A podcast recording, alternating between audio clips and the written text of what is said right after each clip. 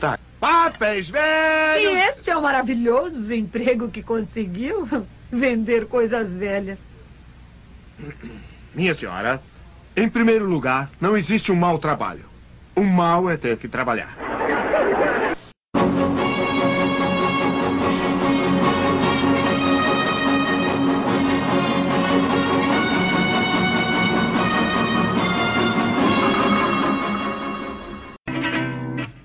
Esta misma noche yo me tengo que robar a la chaparrita que me supo conquistar. Su papá no quiso darnos autorización, puso de pretexto que estoy sin colocación. Ándale y retaca, taca, taca, la petaca, taca, taca, que se ataca, taca, taca, tu papá. Ándale e retaca. Então, pessoal, começando mais um Telecast, porque não existe sorte, né? Existe luta, e é por isso que nós estamos aqui mais uma vez, de 15 em 15 dias, falando sobre a situação do Brasil, da política, da sociedade, abordando temas de história, filosofia e entre outras coisas. E hoje foi uma semana. É, hoje, devido à semana extremamente complicada que nós tivemos, é, em todos os sentidos, nós vamos fazer um podcast apenas em que nós é, ficamos muito putos e xingamos muito esse governo aí, né? Eu estou aqui com o Paulo Emanuel, iria ser eu, o Paulo e o Levi, só que o Levi ou deu problema, ou deu problema com a internet, ou ele arregou, né? É difícil Arregou. saber. Arregou. Então, até segunda ordem, né, até, uma, até outra possibilidade, o podcast hoje será eu e o Paulo Emanuel. Então se apresenta aí, Paulo. Bem, eu sou o Paulo, o cara que tava sumido aí, mas finalmente eu retornei. Bom filho a casa torna. Verdade. Então, essa semana, um dos grandes destaques que nós tivemos foi foram os cortes da educação, né? E aí, Paulo, o que, é que você acha desses cortes aí na educação? E qual, como é que você acha que, o, que a esquerda tem que lidar com, com os arrependidos? Né? É, de cara eu queria dizer, tipo, era uma coisa que ele já dizia em campanha, né? Que a escola brasileira estava afundada no marxismo cultural, que a gente sabe que não é realidade, nem felizmente. Só que é aquela coisa, se o inimigo a gente sabe que era imaginário, né? Mas é uma desculpa que ele tinha para acabar com a educação que a gente tinha. A gente podia criticar a nossa educação de que ela estava as universidades e por aí vai. Só que em vez disso ele vai destruir tudo, praticamente, né? Aí de cara, é, eu já queria fazer uma propaganda em outro cara, né? Mandar a galera assistir. Que eu vi algumas pessoas comparando, é porque realmente dava para você fazer, por exemplo, crítica aos governos petistas, né? As faltas de investimento que eles fizeram na educação. Aquela, aquela questão, por mais que eles tenham alargado a quantidade de universidades, dos IFs e por aí vai, mas a gente sabe, né? Que nunca é uma coisa que atingiu o número que, seria ideal, né? Numa sociedade ideal, vamos dizer assim. Só que eles fizeram os investimentos, né? E aí tem a galera que já está querendo comparar o governo Bolsonaro, né, nessa questão de destruir a educação, com o PT. Aí de cara eu já queria. É uma coisa que o Humberto falou no último vídeo que ele postou Ah, lá. sim, sim, eu vi. que não é interessante a gente fazer, fazer essa comparação, porque é uma coisa irreal, né? O Bolsonaro está acabando com a educação, cortando tudo que, que ele pode cortar, enquanto que o PT não fez, vamos dizer assim, é, as reformas ideais, vamos dizer, na educação. Mas investir, ele investiu, né? É uma coisa que a gente não pode negar, né, de cara. Aí, A, a interiorização Ah, dos IFs, cara, é, é- é- como o próprio Humberto falou, eu vi esse vídeo também, e a gente viu isso aqui no, no, no Juazeiro, né? A gente recebeu um IF, não foi qualquer lugar realmente existe, né? E é uma coisa do governo PT. Sim, sim. Exatamente. Pois é, cara, e assim, começou, né? Começou ele dizendo que cortaria recurso de filosofia e sociologia, aí pegou mal. Aí o ministro vai Weintraub, né, que é o Abraham, Abraham Weintraub, né, esse nome de, de fresco mesmo dele, né? É, esse nome de fresco dele. Enfim, aí ele voltou atrás do pior jeito possível e disse que não ia cortar mais só de é filosofia e sociologia. Ele, ele iria cortar de três universidades que faziam balbúrdia, né? Aí ele voltou atrás de novo de uma forma ainda pior e cortou 30% do orçamento de todas as universidades federais, todas, né? Aí a gente já começa na segunda-feira, duas semanas atrás, né? É, é, com isso, né? Com essa possibilidade no último podcast eu e Levi, inclusive, comentamos esses cortes. 30% em todas as universidades, em infraestrutura, em bolsas de permanência, salário de professores, tudo isso, ou seja, inviabilizando a própria o próprio funcionamento, funcionamento das universidades, porque desde o governo Temer elas já estavam funcionando abaixo do orçamento ideal e já funcionando abaixo do orçamento ideal, ainda ser cortado 30% não é brincadeira, é para fuder. Porém, a pior parte, a pior parte ainda não chega. Certo? Ainda não chega.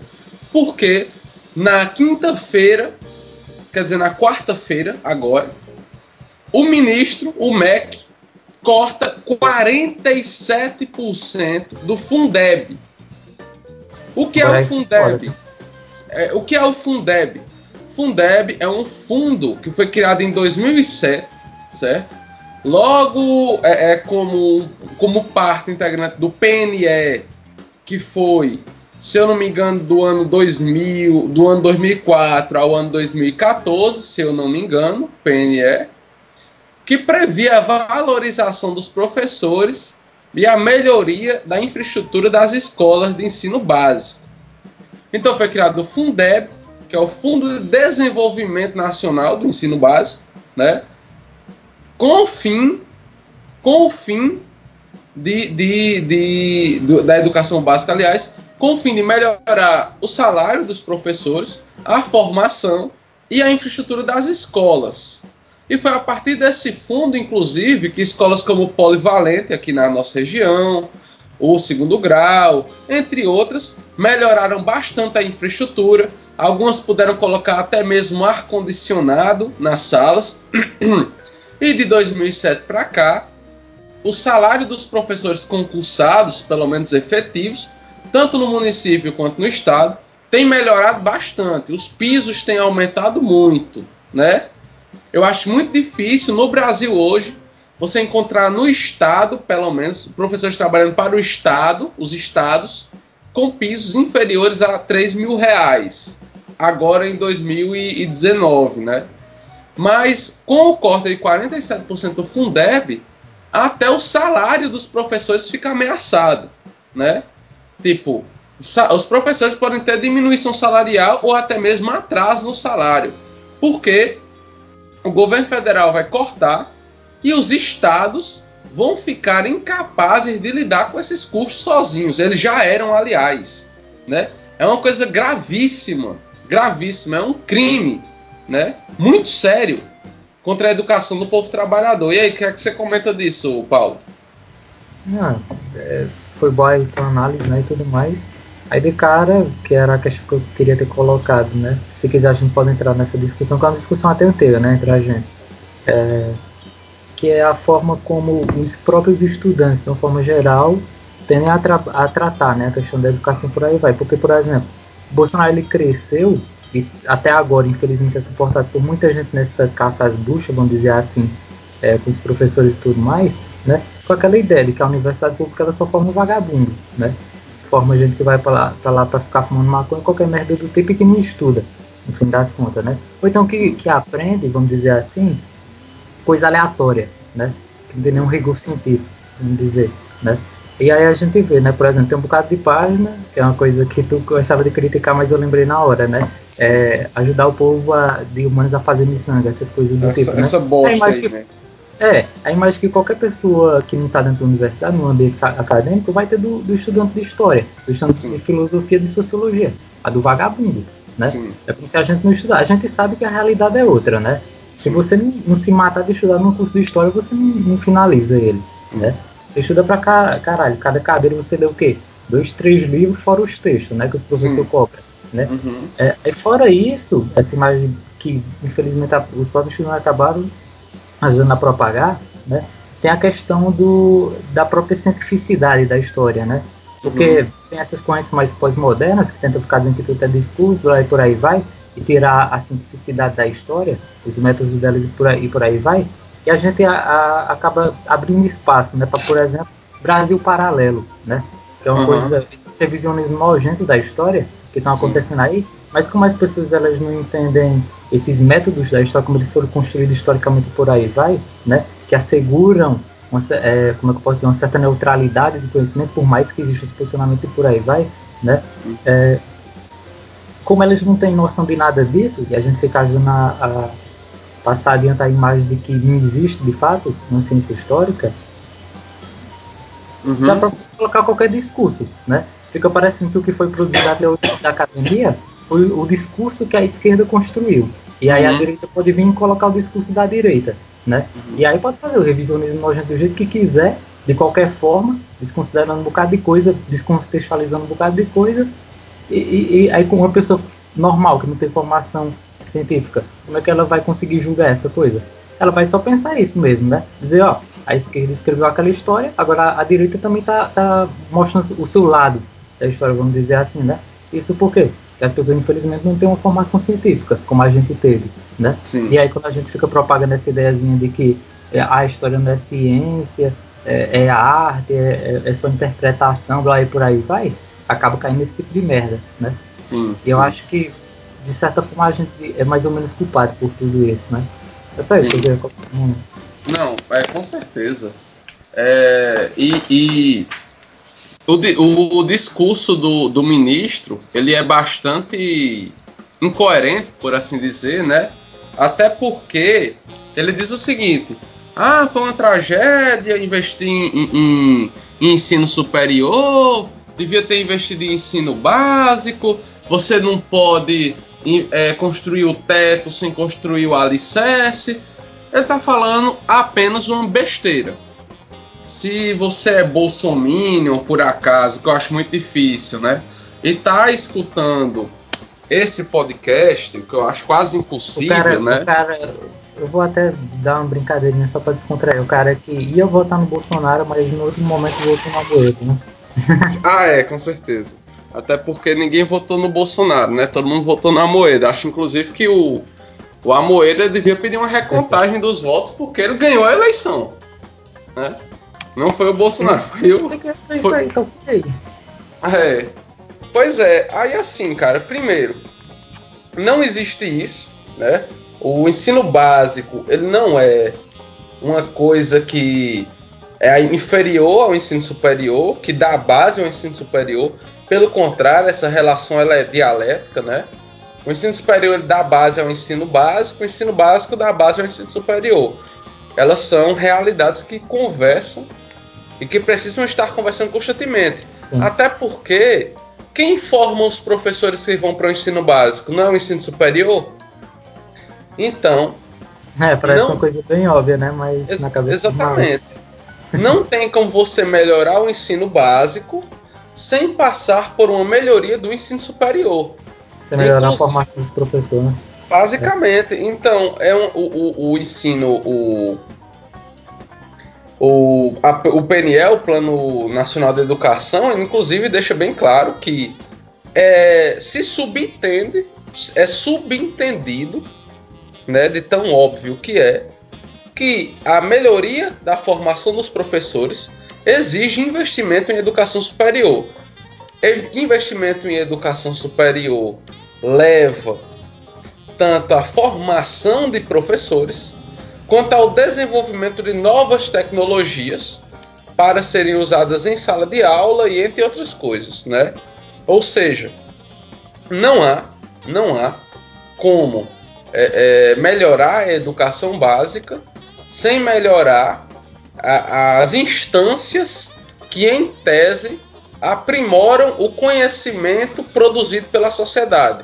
Não dizendo que o conhecimento só é produzido na universidade. A gente sabe que isso não é verdade, né? Mas a universidade ela tem esse propósito, como é que eu posso dizer? Ele existe para essa função: desenvolver conhecimento, formar mão de obra especializada, né? E essas duas coisas. Então, essa, essa dicotomia que o, que o ministro faz não existe, entendeu? Não tem como você pensar em melhoria da educação básica sem pensar em melhoria da educação superior. Você vai colocar um professor para dar aula de matemática sem nenhuma formação apropriada? E aí? Imagina você pegar criança, né? Cabeça em formação e tudo mais, e um bocado de gente que não tem nenhuma formação em, em pedagogia. Sim. Né? O estrago é, que você pode fazer, no fim das contas. É, isso é voltar para os anos 90, né? Só o que tinha era professora de creche, de maternal e até mesmo de ensino fundamental, sem nenhuma formação. Nenhuma. Tem professora hoje, hoje, que dava aula sem formação nenhuma e faz um curso de nivelamento, né? As universidades elas fazem esses cursos. Também é previsto no Plano Nacional de Educação, né? Que os professores que não têm formação, eles têm que fazer cursos universitários nas áreas onde eles estavam atuando sem formação, né? Ou seja, sem a universidade não há ensino básico de qualidade. É uma realidade simples. Qualquer animal, qualquer animal sabe só que o ministro aí, como ele é Olavete, ele obviamente é burro, então não sabe. Sim, verdade. Mais alguma coisa a comentar, Paulo, sobre esse assunto? É, sim, é, dando continuidade ao que eu tinha colocado lá, né? Que eu fiquei revoltado com tudo isso aí. Aí eu tô mais batendo nessa tecla do que a gente é que deve fazer agora, né? Sim. Pra ver se a galera começa a. Tipo, porque você vê, né, algumas pessoas, sei lá, as atitudes delas, tipo de filosofia que ela fica defendendo, parece que mesmo depois de tanta porradaria que a gente tomou, tá ligado? Pra muita gente tá dentro da academia isso ainda não tá claro, tá entendendo? Aí é complicado, né? Sim, aí no caso é as críticas, né, que os artistas, de, de uma forma geral, tanto os artistas, né, com a intelectualidade, é, eles tentam passar para a sociedade, né, e a forma como eles fazem isso. Porque, por exemplo, eu, eu tava lendo um livro do Zizek, né? Já uhum. antecipando é, o nosso próximo programa, eu Sim. tava vendo lá que ele falou, né? Ele cita o Horkheimer, que na década de 30 ele falou, né? Que quando você vai falar com um artista, você não deve perguntar só é, o que é que conceitualmente a arte daquela pessoa representa, mas como uhum. efetivamente aquela arte daquela pessoa está afetando a realidade. Uhum. Né? Isso é uma Sim. outra coisa que eu acho que a gente tem que tomar muito cuidado agora, né? Porque, por exemplo, ainda atrás essa questão de destruir, de destruir as universidades que tem aqui na região mesmo, né? A UFC, Sim. por exemplo, tinha muita gente do lado de Bolsonaro, tava vendo postagens coisas do tipo, utilizando o exemplo daquelas meninas que tava escorregando no sabão, né? Dizendo, ó, o dinheiro público tá indo para isso daí, né? Aí o que eu queria colocar é justamente isso, por mais que conceitualmente que a gente vai ver muitas dessas pessoas que fazem esse tipo de coisa são realmente muito inteligentes, têm uma ideia muito forte e tal, né? Mas Sim. só que é, é justamente isso pode ser a coisa mais linda do mundo, tá entendendo? Sim. Só que as pessoas não estão compreendendo. Uhum. É essa questão que o Zezé colocou, né? Uma coisa é uhum. é como eles se posicionam, que é a coisa mais linda do mundo, na teoria, mas na Sim. prática, como é que tá afetando, isso está afetando a realidade, está afetando de forma negativa. Tá é, entendendo? É. Isso aí tá, tá sendo de munição para Bolsonaro, para MBL e por aí vai ficar destruindo. É, pelo menos até melhorar a educação artística da população, né? Sim, é. Se, é, é, verdade. Se, tipo, é aquela questão que eu tenho colocado até antes também, né? Se toda a população tivesse formação acadêmica, blá, blá, por aí vai entender esse conceito aí, por aí vai, Sim. podiam até fazer um negócio desse aí, né? Uhum. Ainda podia passar na cabeça da galera, só que não tem, né? Essa não é a nossa realidade. Sim. Fica um, um, um negócio complicado, né? É, muito complicado mesmo. Mas e aí, tem algum outro elemento a que aconteceu nesse governo, né? Dos vários que você queira comentar, que você queira tacar o pau aí agora? Ah, por enquanto é só isso mesmo. Nessa decepção aí, tô triste pra caralho. é fora, bicho. Meu Deus do céu. Outra, outra coisa ainda no ramo da no campo da educação, né, é o, o ensino à distância. Foi é, regulamentado ensinar à distância, né? É, requentando uma proposta do Temer de que, se eu não me engano, 50% do currículo do ensino médio seria poderia ser à distância, sabe? E também Mas agora. Parada, essa parada aí, eles, eles também passaram para educação básica. É o, Sim, para o ensino médio. Não, não, eu falo ensino fundamental mesmo. Primeiro, quarto, por aí. Foi, para o ensino fundamental, tem, porque eles estão querendo passar uma lei que desobriga a matrícula na escola e permite que os pais ensinem os filhos em casa. Puta que pariu. Imagina o problema disso, né?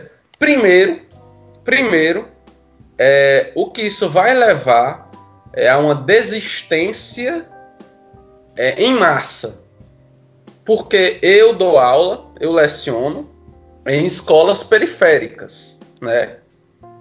E eu sei muito bem que a frequência dos alunos é muito irregular porque o pai é doido, o pai e a mãe é doido para deixar o menino é, ajudando ela a, a, vender coisas na bodega.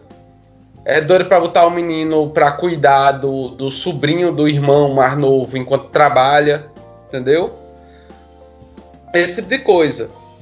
Para é, é, esse negócio de ensino em casa virar desistência, virar os pais tirando os filhos da escola e deixando em casa mesmo, sem estudar, fazendo qualquer coisa, é muito grande. Então a gente vai ter uma volta massiva do trabalho infantil, até porque os níveis de desistência de alunos ainda hoje, mesmo com a obrigatoriedade do ensino de 4 a 17 anos, é gigantesca. A, a como é que posso dizer? A, como, é, como é que se fala? Eu lembro que quando eu tava no meu estágio, tu falou isso aí, né? Enquanto tu Sim. lembra, eu vou, eu vou falando aqui. Uhum. Quando eu tava no estágio, eu lembro disso aí. Que praticamente nos colégios tudo que eu passei, os professores sempre estavam discutindo. Alunos que estavam faltando, eles estavam muito preocupados com essa situação, né? Sim. Nem que eu coloquei agora. Aí uhum. realmente é foda. Pois é, agora tu imagina, tu imagina, né? Uma mãe ou um pai que quer que o filho sei lá, trabalhe, né, ajude ela em casa, ou então ajude numa bodega, num negócio pequeno, ou até mesmo a pedir coisa na rua, a pedir coisa em sinal, sei lá. Diz, não, eu vou botar meu filho para estudar em casa. E aí? Entendeu? Sem falar que os pais não dominam a metodologia, né? Então, essa parte é a que me preocupa, né? Porque, por exemplo, a gente falou antes no caso das professoras para o ensino das crianças, que a gente tem formação em, em pedagogia, mas ainda assim era professora. Tem uma formação é. qualquer, né? Vamos dizer Sim. assim. Agora, um pai de família, uma, né? uma mãe que nem Sim. isso teve, tá entendendo? É pior ainda a situação, né? É, a não ser que os pais fossem pedagogos formados, mas mesmo assim estaria, traria problema. Porque as metodologias das escolas elas são discutidas. Há um plano político pedagógico, há uma discussão com a comunidade escolar. E a comunidade escolar é a sociedade ao redor, os professores, os alunos, os pais, né? A gestão. Não, dá, dá é... uma viagem bonita nisso aí que tu tá colocando, né? Porque você. Sim. Eu pensei aqui agora, mas eu acho que dá para relacionar mais ou menos. Mas é uma viajada Sim. de qualquer jeito, né? Uhum. Que o Marx fala sobre o desenvolvimento da consciência como uma coisa social, né? Sim. É, por necessidades do gruppo por aí vai. E aí você tirar essa, esse indivíduo, né, que estava aprendendo ali na sociedade, vamos dizer assim, com objetivo comum pensado para a educação, né, para uma educação particular. Esse objetivo vai, vai deixar de existir, vai ficar uma sim, coisa sim. descentrada, vamos dizer assim, né? Exatamente. A escola não serve só para ensinar, ela serve também para socializar a criança. É, é, preciso que a criança ela seja ensinada em sociedade, porque ela vai viver em sociedade, né? E o conhecimento se desenvolve em sociedade. Aí a facilidade, mesmo que os pais sejam pedagogos, eles vão usar, eles vão usar a pedagogia que eles acham melhor e não a, e não a que é mais apropriada, a que é melhor eu, testada, é, a que é melhor avaliada. Eu já pensei de cara, né? numa, numa questão que as escolas, o Estado, né, que patrocina que é uma coisa boa e que a maioria dos pais eu acho que, que não gostavam tanto, mas é uma coisa que ajuda até os pais, né, vamos dizer, da última geração, no fim das contas, que é a questão do criacionismo versus o evolucionismo, por exemplo. Sim. Imagina isso sendo tratado dentro de casa, uma família cristã. Sim, verdade. É, é uma coisa tão complicada, meu Deus do céu. Véio. Com certeza. Eu acho que vão, sei lá, colocar um pastor para dar aula. Ou então, no pior dos casos. Eu tô pensando ah. nisso. E com tudo isso que a gente teve, sendo organizado por aí, vai. Existe tanto de terraplanista que a gente vê que existe. Uhum. Tu imagina se não existe essa educação formal. Organizada pelo Estado por aí, vai. Verdade. É, né? Não, sim, não, mas vai continuar existindo, só vai existir a opção. Não, peraí, vamos ser realistas, uma coisa leva a outra, né? A partir do momento que o governo tira de sua responsabilidade, né, é, a educação da, do povo, a educação das em crianças... palavras, né? falar de ciência de verdade, no fim das contas. Sim, exatamente é, o Estado também se vê desonerado, exonerado da obrigação de investir, né? Tipo, o número de alunos vai diminuir, o Estado ele vai ter é, é como opção que os pais ensinem os filhos em casa e ele vai poder parar de investir, até, até para incentivar que os pais fiquem ensinando os filhos em casa e parem de, de gastar o dinheiro público, né? Porque essa é uma tendência desse governo. Né? Essa é uma tendência desse governo. Vai, vai servir mais ainda aos interesses privados, né? Exatamente. Para você ver, né? E, e esse parece um, uma visão desse governo. Por exemplo, hoje, hoje, o maluco lá do Eduardo Bolsonaro, o filho lá, o, o filho do Bolsonaro, né? Um dos filhos maluco, malucos do Bolsonaro, disse que não é função da polícia proteger a sua casa. Então por isso que tem que ter arma. Porque a polícia não tem nenhuma obrigação de proteger a sua casa.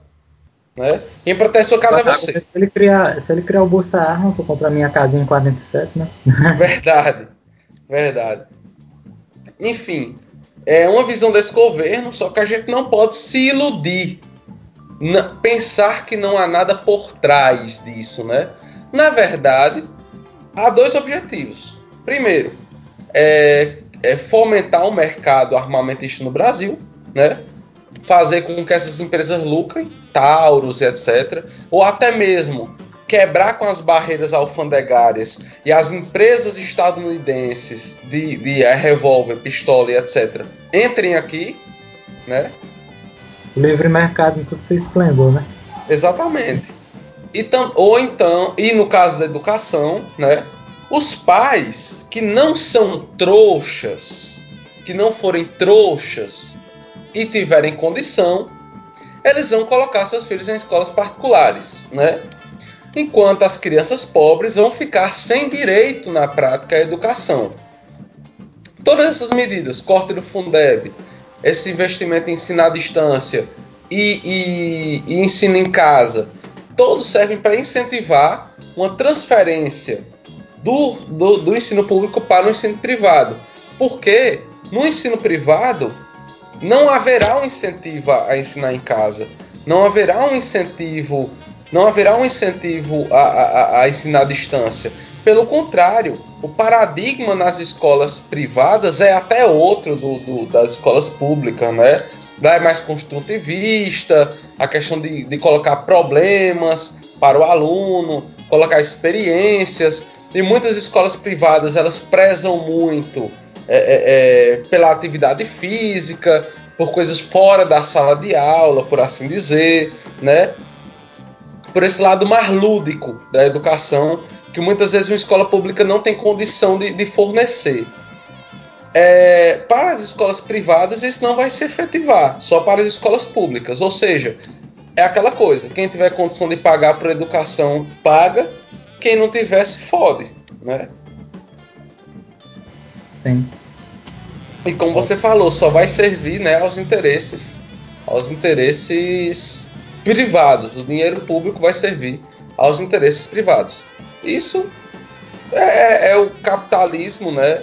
em época de crise, o capital ele está procurando formas de lucrar. O cara de cara, né? O, o quão entrevista esse Bolsonaro é, velho. Porque nem, nem o Cabo da Ciolo tinha em mente fazer um negócio desse. O Cabo da Ciolo queria fazer o contrário, né? Que a gente até brincou, dizendo que ele é mais esquerdo do que muito esquerda. Tem por aí. Sim. Que queria universalizar era a educação pública, né? Sim. É o contrário do Bolsonaro. Pois é, assim, a gente está vivendo uma época pós-crise de 2008, pós-crise de 2008. O capital ele está tentando encontrar formas, novas formas de se expandir, novos lugares para onde se expandir. E muitos setores que eram da alçada dos estados estão sendo desmontados e, e, e transferidos para o setor privado. Os estados de bem-estar social na Europa estão sendo desmontados se falam em Finlândia, Suíça e etc. Esses sistemas de bem-estar social também estão sendo desmontados, né?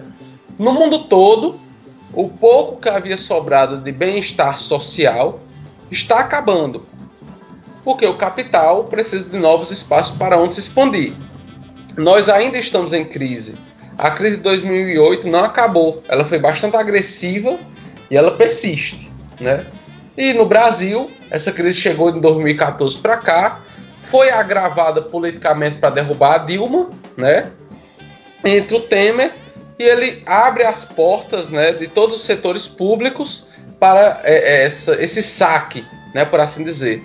E com Bolsonaro, que não é nem um pouco sutil, é, não, não tem nem um pouco de, de disposição para o diálogo, e com esse monte de ministro tosco, né, é que as portas vão ser abertas mesmo nossos direitos estão oficialmente à venda e isso é muito complicado, né? E muita gente vai se ferrar, porque se as pessoas acreditam que elas têm chance em um mundo onde tudo é privado, elas não têm, né?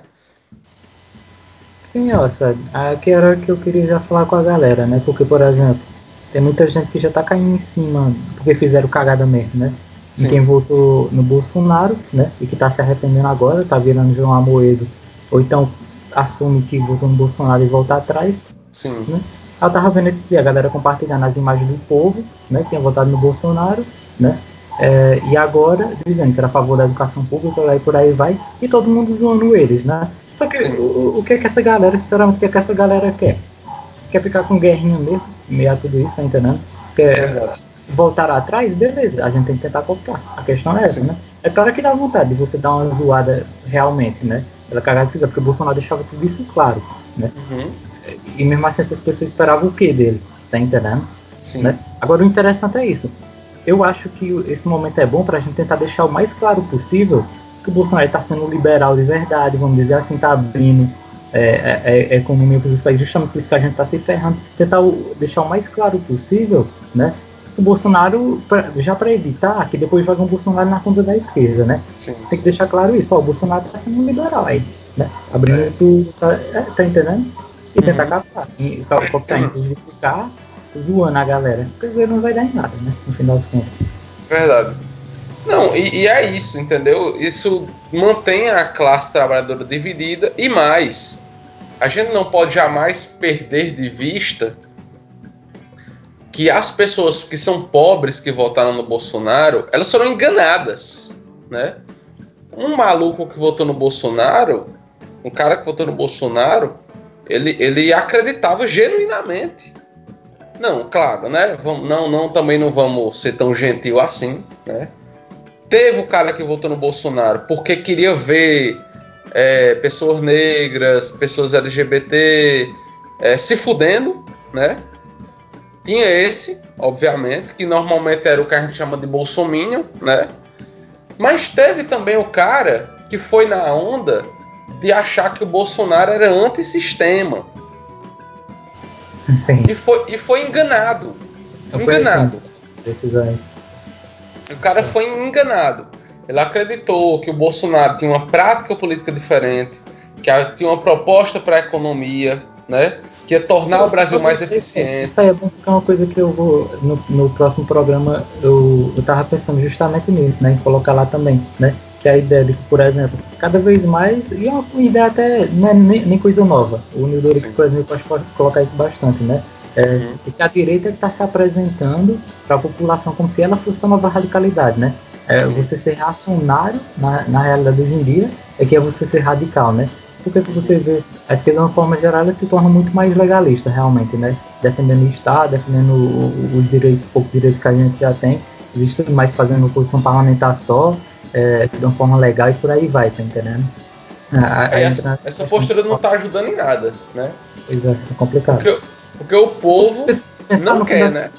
Também é, é, vamos dizer assim, uma batalha ideológica, no fim das contas, né? Sim, sim. O, a galera da direita gosta de falar isso, mas eu vou ter que colocar dessa forma, porque é, né?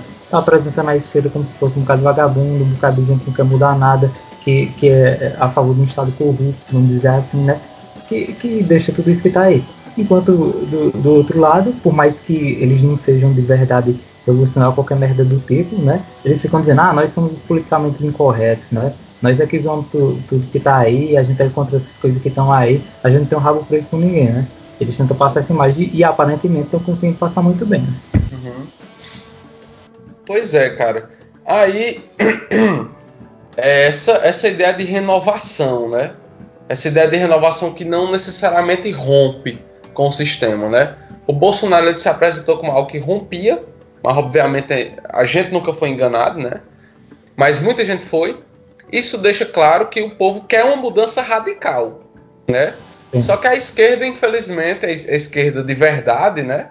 Não conseguiu se apresentar como essa mudança, né? Por problemas de agitação e tal. E por outro lado, a gente tem essa, essa, esses políticos que se apresentam como novidade é, na centro-esquerda, entre aspas, também, né? Tabata Amaral, né? Eu não tinha falado da Tabata Amaral até agora, mas ela é oriunda de um grupo chamado Renova BR, que é uma escola de formação de lideranças políticas, né? Que tem novas ideias para o Brasil, essa baboseira. As lideranças né? políticas apolíticas, né? É, exatamente. Que não são nem de esquerda nem de direita, que querem tornar o Brasil mais eficiente, blá blá blá blá blá blá blá blá. Eu faço parte um bocado de grupo lá dos ciruanos, né? Da época da eleição ainda. E a galera tá tentando defender ela. Eu tô tentando Sim. explicar porque não dá pra defender. Tá entendendo? Defensável, você tá com o partido do Brizola, né? Sim. Tá tendo que aceitar aquilo ali, tá ligado? É. E o pior, é, e o pior é isso, tentar colocar ela como se fosse um ano de. Bicho, sinceramente, velho. Na moral. É, para, eu vou te explicar, eu vou pedir para você explicar com mais detalhes isso aí já já, mas eu só quero deixar claro que a Tabata Amaral ela é oriunda de um grupo chamado Renova BR, certo? Que recebe financiamento de várias pessoas. De várias pessoas. Eu e você podemos doar para esse grupo. Só que entre essas pessoas existem algumas muito influentes, como Luciano Huck, por exemplo, galera que dá grana para criar esses políticos quebrando o tabu, como a Tabata Amaral, que é a mulher que é liberal nos costumes e conservadora na economia, né? A gente já sabe, já sabe até o desenho, vem na mente, né, do que é. Sim. Exatamente. Então, Paulo Manuel explica aí, né, por que essa esquerda essa esquerda, essa nova, no, essa nova nova esquerda, ou centro-esquerda, ou esquerda, ou esquerda que não tem lado, é, político startup, como a Tapta Amaral, não é algo que pode ser tido como centro-esquerda. Explica para o nosso ouvinte. Sim, cara, no caso da Tabata Amaral, mais especificamente, né? O que dá para deixar claro isso é a reforma. Né? Uhum. Qualquer pessoa que se posiciona, à esquerda, que entende o que é a reforma, o que é, a reforma, é, é, eles estão tentando manter com isso aí, ferrando a vida do, dos trabalhadores de uma forma geral, né? sabe que é para manter o rentismo. Né? Por exemplo, o Doris ele bate em cima disso direto. O capitalismo que a gente vive hoje está é, na nossa fase rentística. Né? Sim. Aí, em vez de se colocar contra isso daí, não. Eu, eu quero fazer outra reforma. Uhum. É como Tá entendendo? Como é que dá pra defender? Isso aí. Sim. O problema vai continuar lá, de qualquer forma. Porque aquela música é pra fazer a auditoria da dívida. Sim. Eu, Verdade. preso falou logo isso. Tu tem que fazer a auditoria da dívida e tchau. Não tem Sim. que ficar ferrando o trabalhador pra ficar man- mantendo quem já é bilionário, mais rico ainda. Manter os lucros que já tem. Uhum. Ah, Paulo, é, é, você poderia explicar para o nosso ouvinte com mais detalhe o que seria esse capitalismo rentista, de fase rentista? Sim, é porque o capitalismo, vamos dizer assim, é, quando a gente vai falar de produção, né? Toda produção. é, Eu vou contar uma história quando eu era criança, né? Que eu, eu pensava que se você imprimisse mais dinheiro, vamos dizer assim, é, bastava você imprimir mais dinheiro, que teoricamente você ia ficar mais rico. Só que as Sim. coisas não funcionam assim, né? Todo Uhum. o, o dinheiro, ele é só uma coisa que representa a riqueza. E o que diabo é a riqueza? A riqueza é o que é produzido por meio do trabalho, né? Quanto mais trabalho, isso é uma coisa que ficou muito clara né, é, no, no pós-guerra, né? Quanto mais trabalho e produção existe dentro de um país, mais riqueza é produzida, mais influência ele tem por aí vai, né? Agora, qual, o- qual o problema do capitalismo rentístico? Porque a, a dívida pública, por exemplo, que todo mundo tanto fala, né? A dívida pública dos Estados Unidos já está chegando nos 20 trilhões de dólares, né? Uhum. Se não me engano, tá mais ou menos por aí. O que é que é essa dívida? É você ficar é, produzindo dinheiro falso. É você ficar antecipando a produção, né? Uhum. Isso aqui é o, o, é, o capitalismo rentístico, é o capitalismo que trabalha em cima de produção que não existe de fato ainda, né? Uhum. E é isso que é a dívida no fim das contas, né? Sim, que é para esse capitalismo ser mantido, né? Que estão fudendo mais ainda a classe trabalhadora e piorando a, a- de forma drástica a, a, a situação da classe, né? Sim, E aí a tábua Amaral ela não quer tocar nesse assunto não, né? Sim. Ela, ah, não, vamos fazer uma reforma mais branda, é o que ela quer fazer. sim. É, e esse papo de não, é, é- é, não sou de esquerda nem de direita, esse papo de esquerda e direita é coisa ultrapassada, não caiam nisso, certo? É, o que é esquerda e Isso, isso aí, direita? bicho, é- era outra coisa que eu queria colocar pra, pra cá dentro. Eu, eu, eu, eu, eu- vou falar dessas coisas mesmo, então não é uma porra. Eu fico vendo É. a, a galera, e depois de tudo isso que aconteceu, por exemplo, eu, eu era a pessoa Sim. mais, vamos dizer assim, foda-se política do mundo. Uhum. Depois que começou a acontecer essas merdas tudo, que eu percebi que eu fazia parte de uma classe. E, e eu percebi por quê? Percebi por quê? Porque eu tava sendo ameaçado, eu tava perdendo eh, eh, um, um bocado das coisas que, que eu tinha como se fosse certa, né? Sim, sim, A, a eternidade, vamos dizer assim. Eu percebi que não era certo, entendendo? sim. E ainda existe a galera que fica, por exemplo, fica lendo é, a- ou esses merdas de horóscopo, ou então fica lendo livrinho de filosofia que não, não, não trabalha de nenhuma forma, diz assim, a nossa realidade social, tá entendendo? É, e aí fica viajando. É, fica, fica. é, Bicho, eu vou, eu vou falar um negócio aqui porque não é só um, né? Então, talvez tu conheça esse tipo de galera que, que fica se sentindo como se fosse uma estrelinha no cosmos, se, se Uhum. misturando com tudo. Ela vai visando. Ó, bicho, na moral, velho, tá todo mundo se fudendo, no fim das contas, né? Uhum. E, em vez dessa galera pegar um, um- um livro de Karl Marx, sei lá, ou então de qualquer marxista, vamos dizer assim, uma pessoa que trabalha em cima da realidade social de verdade, para conhecer esses trabalhos, tentar fazer alguma coisa de verdade, melhorar a situação da, da história, da filosofia por aí vai, não. Fica trabalhando com um bocado de filosofia, lendo porcaria, lixo, né? Sim. Não vai levar a nada, no fim das contas. Uhum. A não ser aquela questão que o, o próprio Gramsci coloca lá no livro que eu tava lendo, do Maquiavel, né? Que eu te falei Sim. que, Uhum. que, é, que, que realmente é essa ideia, que é reafirmada, né? Essa galera todinha cultizinha aí, no final das contas tá querendo colocar, se colo- colocar uma barreira, dizer assim, Sim. entre elas e a população, dizer, ó, nós somos os detentores da cultura, nós estamos vivendo a vaidezona boi por aí vai, e vocês são os ignorantes. Então tá como foda-se pra tudo, né? Agora o problema é, não é só eles que se fodem, né?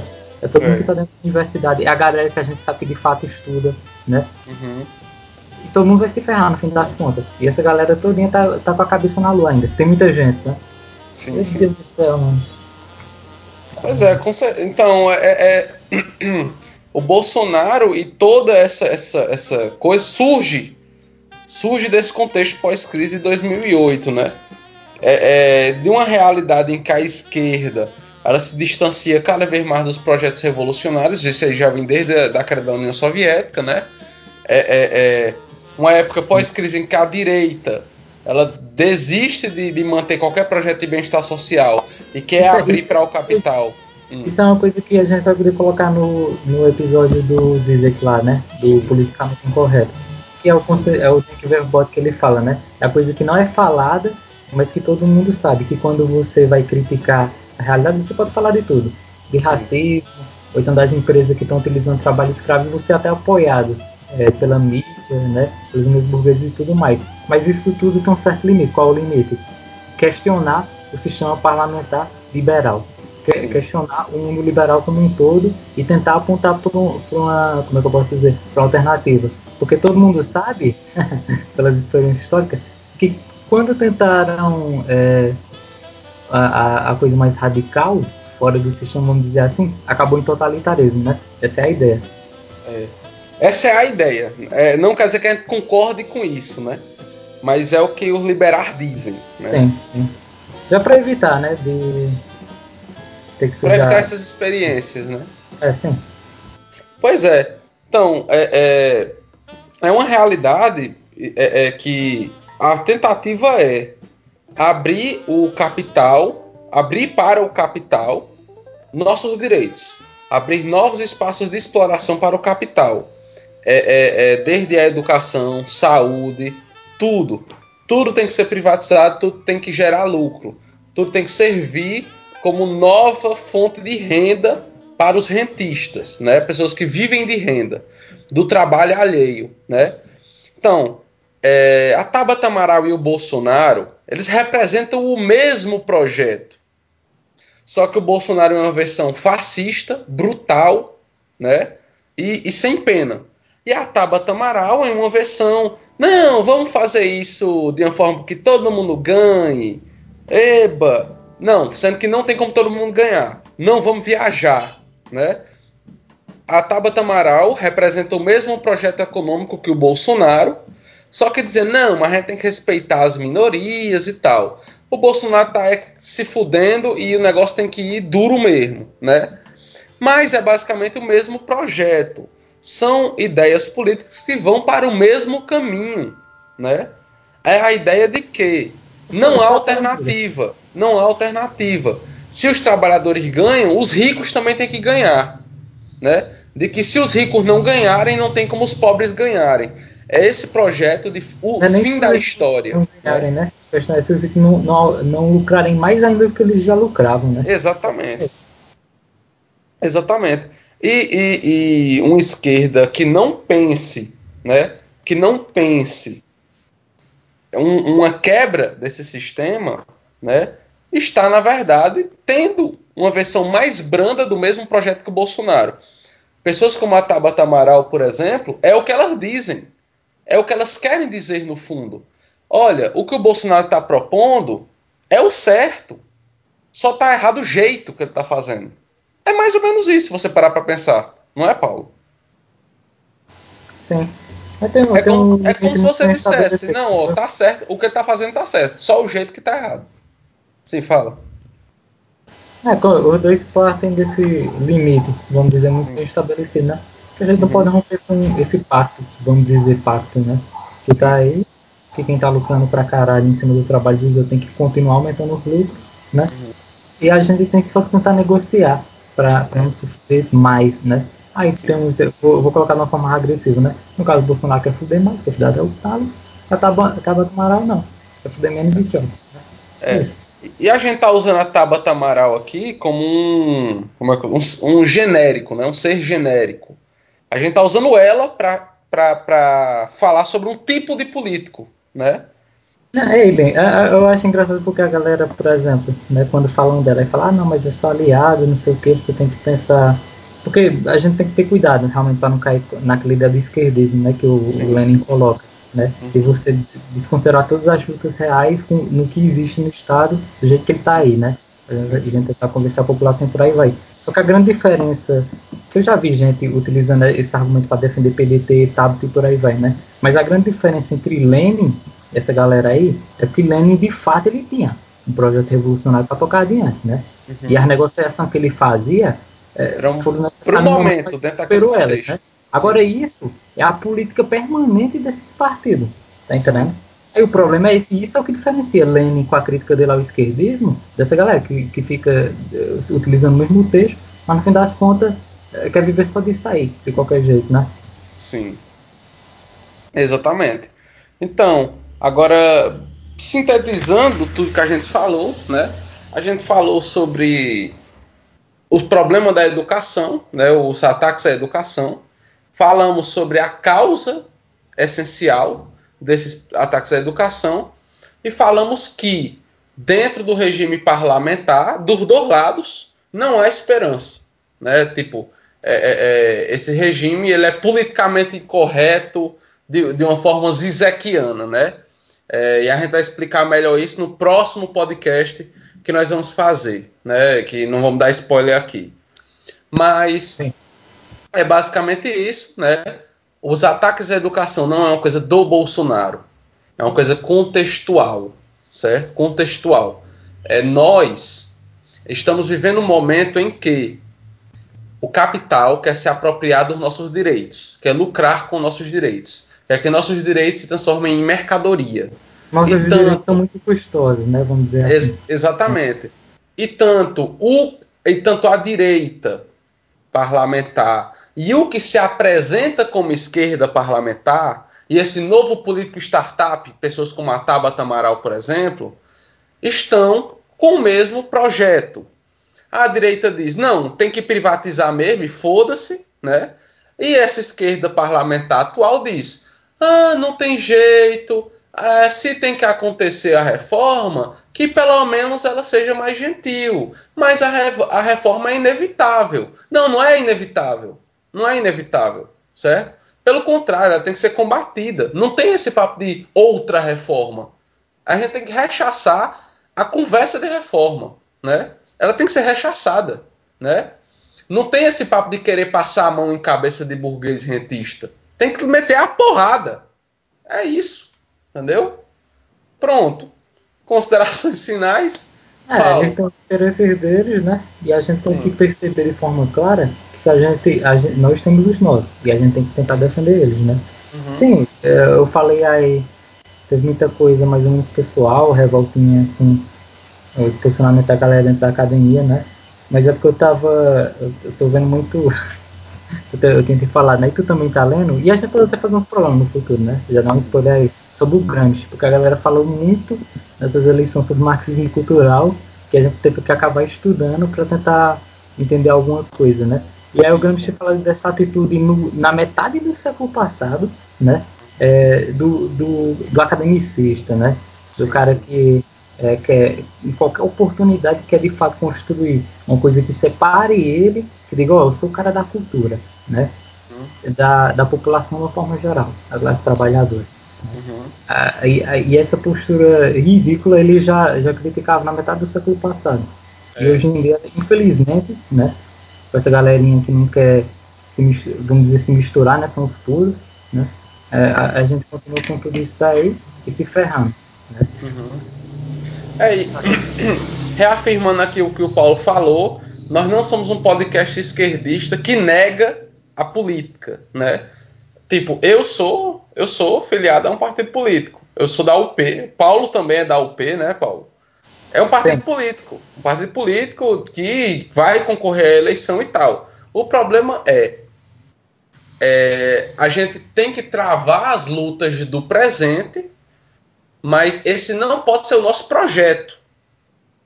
O nosso projeto não pode ser de democracia burguesa. A gente luta dentro da democracia burguesa em nome de direitos adquiridos que nós temos que manter, né? Mas o nosso projeto é revolucionário. E a gente tem que fazer algumas alianças contextuais para manter os direitos conquistados em pé, né? Ou até mesmo para fazer com que avance o processo. Mas o nosso projeto é revolucionário, é uma quebra disso tudo. Né? Ele dá um passo adiante, no caso, né? Exatamente. Ou seja, para nós, a política parlamentar não é o projeto, não é o fim, não é onde a coisa acontece. É uma ferramenta para algo mais, né? E nem é a principal ferramenta, né? É só o lugar onde a gente precisa travar lutas imediatistas. Né? Não, tem, não tem como fugir. A gente vive o dia a dia. A gente não vive de futuro. Né? A gente vive o presente. E o presente tem lutas que precisam ser travadas hoje. Né? E essas lutas precisam ser travadas em todos os espaços. Exatamente. E, e, e, é o que o Lenin quer dizer exatamente com o esquerdismo. O esquerdista, no sentido do Lenin, é o cara que. Não, eu só vou estar do lado, eu renego tudo isso, eu só vou estar do lado de quem pensa igual a mim, né? É o, é o, é o, vamos dizer assim, o cara puro da esquerda, Sim, né? é o sectário, né? É. Enfim, pois é, considerações finais, Paulo Manuel. Eu acho que é impressionantemente, eu não, não esperava que fosse, eu não vou mentir, eu vou ser meio escroto dizendo desse jeito, mas não esperava que fosse tão bom episódio, mas eu gostei bastante dele, acho Sim. que a gente conseguiu cobrir muita coisa, né? Uhum. E não ficamos falando só abobrinha e viajando, como eu achei que ia acontecer pelo menos por minha parte, né? Foi interessante o episódio. Valeu. Ah, pois é, então minhas considerações finais são, né? é, a gente aqui foi. A gente não mudou de assunto o podcast todo, pelo contrário, o assunto foi apenas se aprofundando, né? Uma visão superficial sobre o episódio fará você pensar que a gente falou da educação, do Bolsonaro e da Tabata Amaral, mas a gente não falou disso. A gente falou dos cortes na educação, disse que esse é um projeto, né? é, de país, esse é um projeto de país é, é, do rentismo, e falamos que tanto essa nova direita quanto essa nova esquerda lutam pela mesma coisa de jeitos diferentes, né? Ou seja, só há uma solução disso, né? Quebrar tudo isso aí, né? Não ter a política parlamentar como acabar projeto. com ok, mas tem que acabar de verdade. não pode ter né, a, a política parlamentar como projeto final, porque a política parlamentar é um jogo de cartas dadas. Lá dentro só existe a realpolitik, não existe espaço para utopia, só existe a realpolitik. A realpolitik pode ser útil, certo? Para fins imediatos, mas não é um- ela não oferece futuro para a classe trabalhadora, né? Então, pessoal, concluindo aqui mais um Martelacast. Espero que vocês tenham gostado. Bom dia, boa tarde, boa noite aí para quem estiver ouvindo e valeu! Valeu, valeu.